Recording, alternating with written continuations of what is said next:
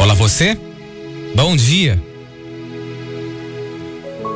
Calma. Muita paciência nesta hora. Paciência é a capacidade de tolerar contrariedades, de sabores, infelicidades, incômodos. Mas o problema não está no outro, e sim no seu acúmulo de atividades ou na sua mentalidade preguiçosa que não aceita mais novas ideias. O desgaste mental no qual você é exposto todos os dias, ao ficar muito tempo de forma improdutiva nas redes sociais, gera este cansaço. É o consumo do seu tempo, do que você tem mais de precioso na sua vida. Preciso abandonar velhos costumes e focar no agora. Tornar suas horas mais saudáveis e produtivas também. E gostar do que você faz é essencial. Volte ao mundo real e ouça quando as pessoas falarem com você. Não dá para estar em dois lugares ao mesmo tempo. É impressionante como a gente consegue estar ali no lugar, numa situação, muitas vezes conversando com alguém, sem que a gente perceba nada que a pessoa fala. Falta concentração, viver o presente, o agora. Aterrice.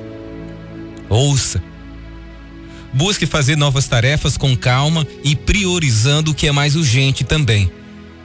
Porque muitas vezes uma rotina muito cansativa faz com que você fique esgotado e isso também traz o estresse. Então, diante de situações assim, é preciso também paciência. Pessoas difíceis requerem muita energia, mas não seja contaminado por elas Ore sempre e busque em Deus a sabedoria para agir com calma, seja qual for a situação.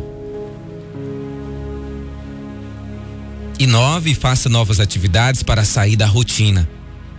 Isto ajuda a melhorar a capacidade do seu cérebro. E no dia a dia, você passa por várias situações nas quais é uma grande oportunidade de trabalhar sua paciência. Porque há momentos que não há o que se fazer. Então, perder a paciência, ficar estressado, não vai resolver nada. Vai ser um desgaste necessário que só vai fazer mal a você. E as crianças, elas têm o potencial de trabalhar a nossa paciência.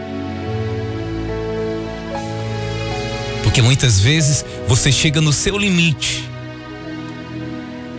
Mas, ao mesmo tempo, você tem que se colocar no seu lugar.